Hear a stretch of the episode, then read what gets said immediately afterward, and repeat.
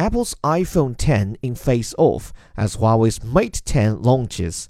Chinese telecom giant is selling its new flagships as the real AI phone.